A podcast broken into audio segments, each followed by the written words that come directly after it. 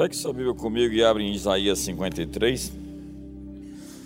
Vamos ler do verso 1 ao 11.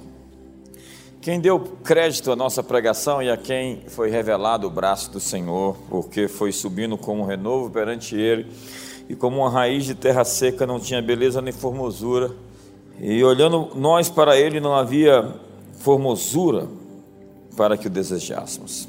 Era desprezado e o mais rejeitado dentre os homens, homem de dores, experimentado nos sofrimentos e como um de quem os homens escondiam o rosto, era desprezado e não fizemos dele caso algum. Verdadeiramente, ele tomou sobre si as nossas enfermidades e as nossas dores, levou sobre si e nós o reputávamos por aflito, ferido de Deus e oprimido. Mas ele foi ferido por causa das nossas transgressões e moído por causa das nossas iniquidades. O castigo que nos traz a paz estava sobre ele e pelas suas pisaduras fomos sarados.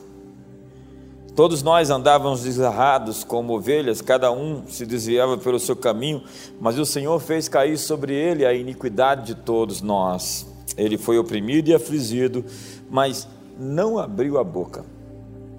Como um cordeiro foi levado ao matador e como uma ovelha muda perante os seus tosquiadores, assim ele não abriu a boca.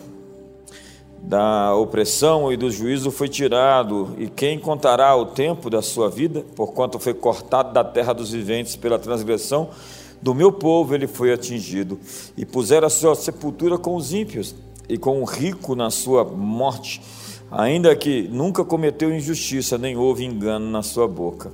Todavia, ao Senhor agradou moê-lo, fazendo-o enfermar. Quando a sua alma se puser por expiação do pecado, virá a sua posteridade, prolongará os seus dias e o bom prazer do Senhor prosperará na sua mão. Ele verá o fruto do trabalho da sua alma e ficará satisfeito com o seu conhecimento. O meu servo, o meu justo, justificará a muitos, porque as iniquidades deles levará sobre si. Vamos ler o verso 12. Por isso lhe darei a parte de muitos, e com os poderosos ele repartirá o despojo. Porquanto derramou a sua alma na morte e foi contado com os transgressores, mas ele levou sobre si o pecado de muitos e intercedeu pelos transgressores. Jesus no cenáculo disse: Para onde eu vou, vocês não podem ir. Vou para a casa de meu pai vocês sabem para onde eu vou, sabem o caminho. Então Tomé disse: Senhor, não sabemos para onde vai, não sabemos o caminho. Jesus então responde: Eu sou o caminho, a verdade e a vida. Ninguém vem ao Pai senão por mim. Então outro discípulo, Felipe, diz: Senhor, mostra-nos o Pai. Jesus responde: Há tanto tempo estou com vocês e vocês não sabem que quem vê a mim vê ao Pai? Como vocês me dizem, mostra-nos o Pai? Eu vou, porém não vos deixarei órfãos. Virei para estar com vocês, dentro em pouco, e o mundo não me verá, mas vocês me verão.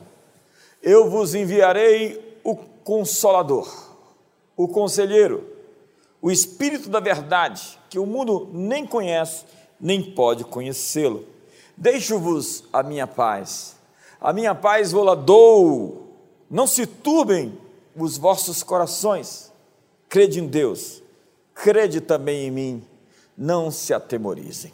Simão, disse Jesus. Simão, Simão. Satanás deseja peneirar você como trigo, mas eu orei por você para que a sua fé não venha a desfalecer. Quando voltares, se converterdes para mim, fortaleça teus irmãos. Pedro, que é Simão, responde: Senhor, estou pronto para ir à prisão contigo e até a morte. Jesus disse: Vim do Pai, entrei no mundo e agora deixo o mundo e volto ao Pai. Os discípulos respondem: Agora vemos que falas claramente e não por parábolas. Podemos ver agora, tu sabes todas as coisas, cremos que vieste de Deus. Então Jesus indaga, pergunta, questiona: Vocês creem? A hora vem, aliás, ela já chegou, quando serão espalhados, cada um para a sua casa, vocês todos me abandonarão. Está escrito: ferirei o pastor e as ovelhas se dispersarão. Vocês me deixarão só, mas eu não estou só, porque o Pai está comigo. Vocês me abandonarão todos, disse Jesus, mas depois que eu tiver ressurgido, irei adiante de vós para a Galiléia. Pedro se levanta e diz: Eu nunca te negarei. Se todos fizerem, eu não o farei irei à prisão e à morte por tua causa. Jesus então lhe diz: Pedro, em verdade, em verdade te digo, que antes que o galo cante duas vezes, três vezes, você vai me negar. Pedro então responde outra vez: Ainda que eu tenha que morrer contigo, eu não te deixarei. Eles saem, passam o vale do Cedron, até o Monte das Oliveiras e chegam ao jardim do Getsemane. Eu já fiz esse percurso algumas vezes. É interessante você passar pelos lugares onde Jesus passou suas últimas horas, saindo dali do cenáculo, cruzando o vale do Cedron e chegando ao jardim do Getsemane. Getsemane significa prensa de azeite. Era um dos lugares que Jesus gostava, era um lugar preferido de Jesus. Então ele diz: Estou profundamente triste até a morte. Tenho um batismo com o qual hei de ser batizado. E se angustiava, disse o texto. Tomado de uma dor mental, uma perturbação, a palavra é ademonel, ou uma aflição, tomado de horror, uma aflição consternadora, Jesus começou a orar. Ó oh, Pai, tudo te é possível passa de mim esse cálice. Todavia, não faças a minha vontade, mas a tua. E o seu suor se tornou em gotas de sangue. Ele iria tomar um cálice amargo, o cálice da ira de Deus, o furor do Todo-Poderoso. Jesus estava por suportar o juízo divino por todos os pecados. Ele levaria o pecado do mundo em suas costas. Era o cálice da ira, do atordoamento, da cólera, do juízo. Então ele aceita o cálice. Não beberei, porventura, eu do cálice que meu pai me deu? É um grito de desamparo, de solidão, a noite escura da sua alma. Na cruz, posteriormente, ele ouve alguém dizer: Não poderia este que salvou a muitos salvar a si mesmo? se é o escolhido de Deus, não, ele não poderia se salvar e salvar aos outros ao mesmo tempo. Para isso vi ao mundo, para dar a vida por resgate de muitos. Em Cristo, diz a Bíblia, Deus estava reconciliando consigo o mundo. Ele destruiu o pecado em seu próprio corpo, como diz o autor a Hebreus. Agora, porém, ao se cumprirem os tempos, se manifestou uma vez por todas para aniquilar pelo sacrifício de si mesmo o pecado. Você sabe, Judas chega com os soldados. Está descrito em João capítulo 18. Ele leva os guardas dos principais sacerdotes e dos fariseus e uma escolta de soldados romanos. A palavra escolta é espeira. Normalmente nós estamos falando de 600 soldados, um décimo de uma legião, 600 soldados para prender Jesus. Quando Jesus vê aquela multidão, ele se adianta e pergunta: A quem buscais? A quem procurais? E eles dizem a Jesus, o Nazareno, e ele disse: Eu sou. É incrível porque o que ele está falando é o mesmo que a sarça dizia no deserto para Moisés: Eu sou.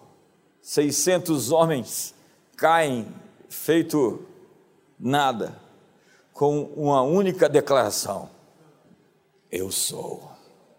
A palavra não está no grego, como foi escrito todo o Evangelho de João e praticamente todo o Novo Testamento. A palavra está no hebraico. Então Jesus se adianta outra vez e pergunta: A quem buscais? A quem procurais? Eles dizem a Jesus o Nazareno, dessa vez ele fala no grego: Ego eimi, sou eu. Se é a mim que buscais, deixai ir a estes. O filho do homem entrega a sua vida, ninguém a toma dele. Jesus então é levado, passa outra vez o ribeiro do Cedron, o vale do Cedron, que não é mais ribeiro, chega até a casa de Caifás. Caifás é um sumo sacerdote estranho, ele tem uma prisão dentro da casa dele. Eu fui ali, alguém que tem uma prisão na casa, na sua própria residência, é alguém muito mal intencionado. Ele é levado ao sinédrio, o sumo sacerdote tem uma prisão dentro de casa, e diante de Caifás, falsas testemunhas se levantaram para acusá-lo, e ele nada respondeu um cordeiro mudo. Caifás, contrariado, então diz: Não vais responder, que dizes do testemunho que esses homens apresentam contra ti? Jesus permanece quieto, calado. Caifás então enlouquece. Eu te conjuro, pelo Deus vivo, que me digas se tu és o Cristo, o Filho do Deus bendito. Jesus dessa vez responde: Tu o dissestes. Entretanto, eu vos digo que desde agora vereis o Filho do Homem assentado à direita do Todo-Poderoso e vindo nas nuvens dos céus. Eles gritam: blasfêmia, blasfêmia! Todos dizem: é réu de morte. Então lhe cospem o rosto, deram-lhe murros, socos, e esbofeteavam, dizendo: Profetiza-nos, ó Cristo, quem foi que te bateu? Logo de manhã cedo, eles o levam a Pilatos. Não entram na fortaleza Antônia, ficam do lado de fora para não ficarem impuros para a Páscoa. Empurram Jesus para lá e Pilatos já pergunta, se adianta e questiona: Que acusação vocês trazem contra esse homem? Logo eles respondem defensivamente: se não fosse criminoso, não o traríamos para você. Pilatos lhes diz: Levem vocês mesmos este homem e julguem-no de acordo com as leis de vocês. Então eles mostram suas intenções reais. Eles objetam e dizem: Nós não temos o poder ou o direito de executá-lo. Eles queriam a cruz, porque esse era o símbolo da completa vergonha da completa desgraça. Já que em Deuteronômio capítulo 21 diz: Todo aquele que for pendurado em madeiro é maldito. Para ser crucificado, eles precisavam provar que Jesus tinha cometido algum crime contra Roma, subversão, o não pagamento de impostos a César, ou ainda ele se chama a si mesmo de Cristo. Ele é um rei, estas eram suas acusações. Então Pilatos se vira a Jesus e questiona: És tu o rei dos judeus? Jesus lhe diz: Essa pergunta vem de ti mesmo ou outros te falaram a meu respeito? Com desdém, Pilatos replica: Porventura sou judeu? Teu próprio povo te trouxe a mim?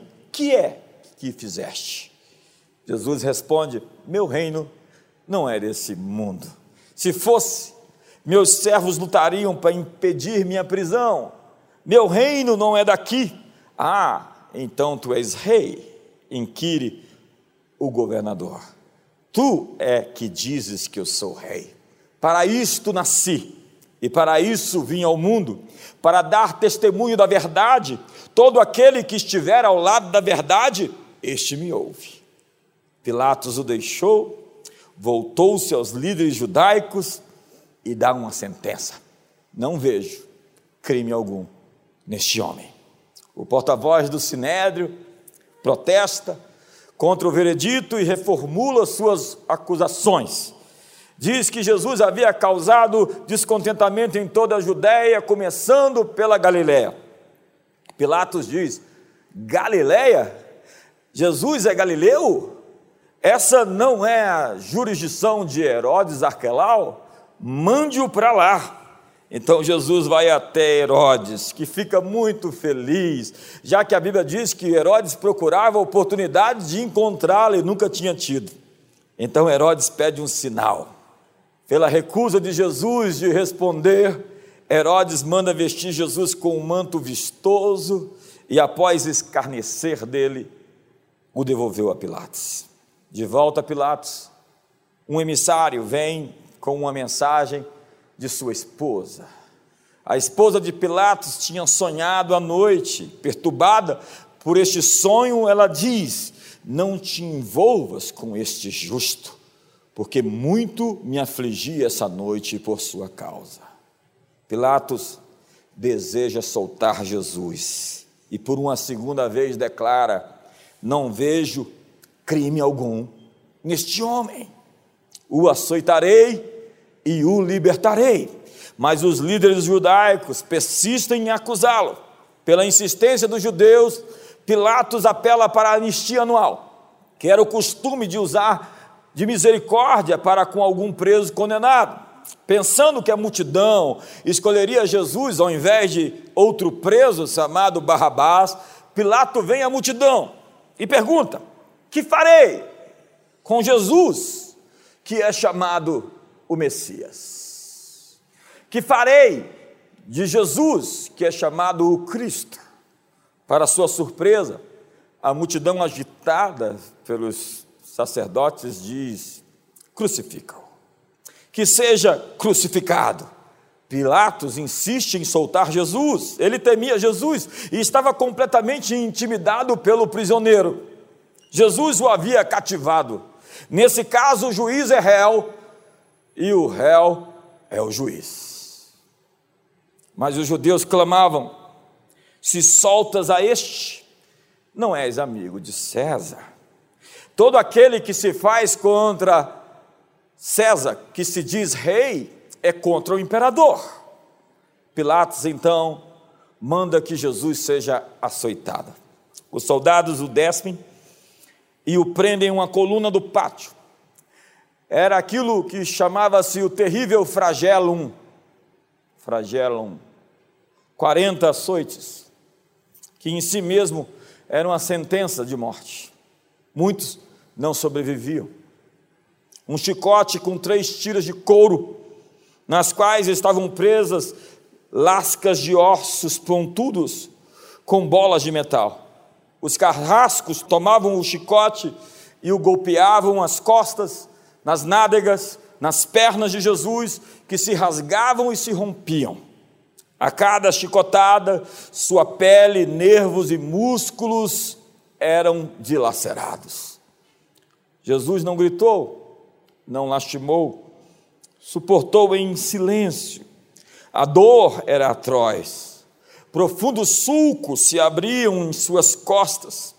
Então eles o desamarram sangrando com cortes profundos, desde os ombros até as pernas, o vestem com uma túnica de cor púrpura imperial e uma coroa de espinhos, uma vara na sua mão direita e ajoelhados diante dele o saudavam: Salve, Rei dos Judeus! Batiam em sua cabeça, lhe arrancavam a barba, cuspiam-lhe o rosto, lhe davam bofetadas, ainda mais enfurecidos pelo seu silêncio. Colocaram vendas nos seus olhos, porque não conseguiam olhar para ele ao mesmo tempo que lhe batiam. Pilatos, então, agora o apresenta, todo ensanguentado, lacerado, e diz: Eis o homem. É o cenário perfeito do texto que eu li de Isaías 53. Não havia beleza nem formosura para que o desejássemos. Homem de dores, ferido, oprimido, um cordeiro mudo levado ao matadouro. A multidão não tem compaixão. Eles gritam: crucifica-o, crucifica-o, dizem neurotizados. Eis o vosso rei, diz Pilatos. Fora com ele, diz a multidão. Crucifica-o, a multidão replica. Ora, que mal fez ele? Reitera o governador. Crucifica-o, crucifica-o, é o grito ensandecido daquela torcida organizada. Então Pilatos diz: Crucificarei o rei de vocês? Eles respondem incrivelmente: Não temos outro rei senão a César. O mais incrível dessa declaração é que a mais insolente e subversiva das raças subjugadas jurava agora lealdade a César. Os judeus nunca aceitaram o domínio de Roma e agora estavam dizendo que César é o seu rei. Pilatos pede uma bacia com água, lava suas mãos e declara: Não sou culpado pela morte deste homem inocente, e o manda para morrer. A multidão impreca, caia sobre nós o seu sangue e sobre a cabeça de nossos filhos. Jesus começa a sua via dolorosa. Anos atrás eu fiz esse percurso, saindo do lugar onde ele começou sua jornada, com uma multidão, um grupo que levamos, e foi um dos atos proféticos mais incríveis que já fizemos.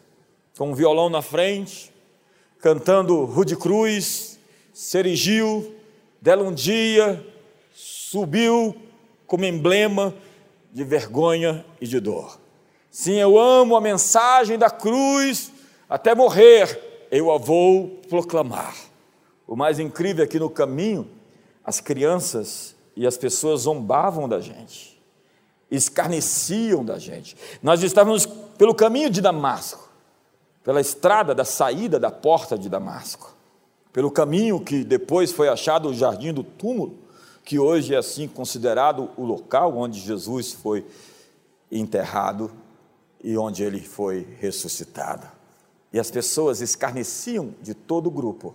E para nós foi um grande desafio, ao mesmo tempo que nós nos sentimos extremamente poderosos por nos identificar com aquele mesmo que por aquele caminho foi carregar os meus pecados, as minhas transgressões até a sua cruz. Ele, posto na cruz, fala sete vezes. Primeiro, Pai, perdoa-lhes, porque eles não sabem o que fazem. Logo em seguida, um dos prisioneiros, que foi também condenado, começa a falar e o outro do outro lado. E um diz, imprecando e amaldiçoando, que Jesus poderia livrá-los se quisesse. O outro diz a Jesus algumas coisas. E Jesus diz a ele: Ainda hoje estarás comigo no paraíso. Logo depois, Jesus afirma a João, que está ao pé da cruz, com Maria: Mulher, eis aí o teu filho. Homem, eis aí a tua mãe. Logo depois, Jesus disse: Deus meu, Deus meu, por que me desamparaste? Ele está citando o Salmo 22. Ele foi desamparado por Deus porque estava sofrendo na cruz no lugar do pecador, fazendo-se maldição por nossa causa. E o seu brado é em aramaico: Eloi, Eloi, lamar sabachthani. Deus meu, Deus meu, por que me desamparastes? Porque se acham longe do meu salvamento as palavras do meu bramido. Jesus o filho experimentou a separação do pai ao se tornar o substituto de todos nós pecadores. O Salmo 22, um salmo extremamente messiânico, vai dizer detalhes sobre a crucificação. Clamo e tu não me ouves Zombam de mim e meneiam a cabeça, conforme a descrição de Mateus 27, onde está escrito que os que passavam blasfemavam dele e diziam: Se tu és o filho de Deus, desce da cruz. Se tu és o Cristo, desce da cruz. Mostra-nos a tua força. Deus não estava mostrando a sua força, Deus estava mostrando a sua fraqueza que é mais forte do que a força de todos os homens e exércitos. Confiou no Senhor, ele o salve. Não há quem o ajude, diz o Salmo 22. Transpassaram-me as mãos e os pés. Nessa época nem existia crucificação. O verso 18 diz: Repartem entre si as minhas vestes, como os soldados fizeram exatamente conforme a predição desse versículo. Em quinto lugar, Jesus disse: Tenho sede. E o texto diz que deram a beber a ele vinagre. Por fim, ele grita: Está consumado. A palavra é tetelestai, que significa que a conta foi paga, que todo o escrito de dívida estava sendo encravado, toda a sentença contra mim e contra você estava sendo julgada o inocente pelo culpado, o limpo e justo pelo injusto e o pecador. Ele foi condenado para que nós fôssemos absolvidos. Ele foi crucificado para que nós pudéssemos nos assentar no seu trono. E por fim ele diz: Pai, em tuas mãos entrego o meu espírito. João havia dito: Eis o Cordeiro de Deus que tira o pecado do mundo. Como Mateus 20, 28 diz: Tal como o filho do homem que veio não para ser servido, mas para servir e dar a sua vida em resgate por muitos. Como Hebreus 9, 28, que diz: Assim também Cristo, tendo se oferecido para sempre para tirar os pecados de muitos, aparecerá segunda vez sem pecado aos que o aguardam para a salvação como 1 Pedro, capítulo 2, verso 24, repetindo o texto de Isaías 53, carregando ele mesmo no seu corpo sobre o madeiro os nossos pecados, para que nós, mortos para os pecados, vivamos para a justiça, por suas chagas fostes curados. Como diz 2 Coríntios 5, verso 21, aquele que não conheceu pecado, ele o fez pecado por nós para que nele nós fomos feitos justiça de Deus. Paulo, por fim, e eu termino, diz: Cristo nos resgatou da maldição da lei, fazendo-se Ele próprio maldição em nosso lugar, porque está escrito: Maldito todo aquele que for pendurado no madeiro. Naquela cruz, ele estava revogando a maldição da lei, da doença, da miséria, da enfermidade e da morte. Ele estava carregando todo o seu peso. E hoje você pode se pôr aos seus pés, aos pés daquela cruz, sendo perdoado, livre e transformado pelo poder que ele conferiu a todos os que creem nele de serem salvos. Olhe para aquela cruz. Olhe para aquela cruz. Veja ali é você quem está lá. É o seu erro. É o seu passado. São as sentenças contra você que estão ali penduradas. A sua doença. As maldições que te perseguem. Havia uma nuvem tão escura. O pecado veio tão poderosamente sobre o Filho de Deus que fez separação entre o Pai e o filho. Jesus se sentiu sozinho, solitário, tomado do pecado de todos os homens desde Adão até o último homem que ainda não nasceu. Ele estava ali, representando a mim, representando a você. Como disse Romanos capítulo 5, o primeiro Adão estava representando toda a humanidade quando comeu do fruto da árvore do conhecimento do bem e do mal. O último Adão estava representando toda a humanidade quando pagou a conta dos nossos erros. E pode ele nos apresentar limpos pelo seu sangue, justificados pela fé, temos paz com Deus. Ainda que os vossos pecados sejam vermelhos como a escarlata. Todavia, Eu lhes tornarei mais alvos do que a neve, como dista o oriente do ocidente, assim eu distancio os seus pecados de você. Eu mesmo desfaço as tuas transgressões, dos teus pecados eu não me lembro. Há algo contra você, há uma pressão, há uma opressão, há uma acusação, há uma sentença, há um juízo, há uma maldição. Enxergue a cruz como esse para-raio, esse lugar onde tudo que deveria acontecer contra você aconteceu sobre alguém que ama você a ponto de morrer por sua causa. Ninguém tem maior amor do que este, de dar a sua vida pelos seus amigos. Deus amou o mundo de tal maneira que deu o seu Filho único, unigênito, para que todo aquele que nele crê não pereça, mas tenha vida eterna. O que eu devo fazer? Eu devo crer. Ele quebrou a sentença da doença e da enfermidade. Ele quebrou a sentença do medo da morte, do medo da falta. Ele quebrou a sentença da miséria, da pobreza. Ele quebrou a sentença de todas as maldições que te perseguem.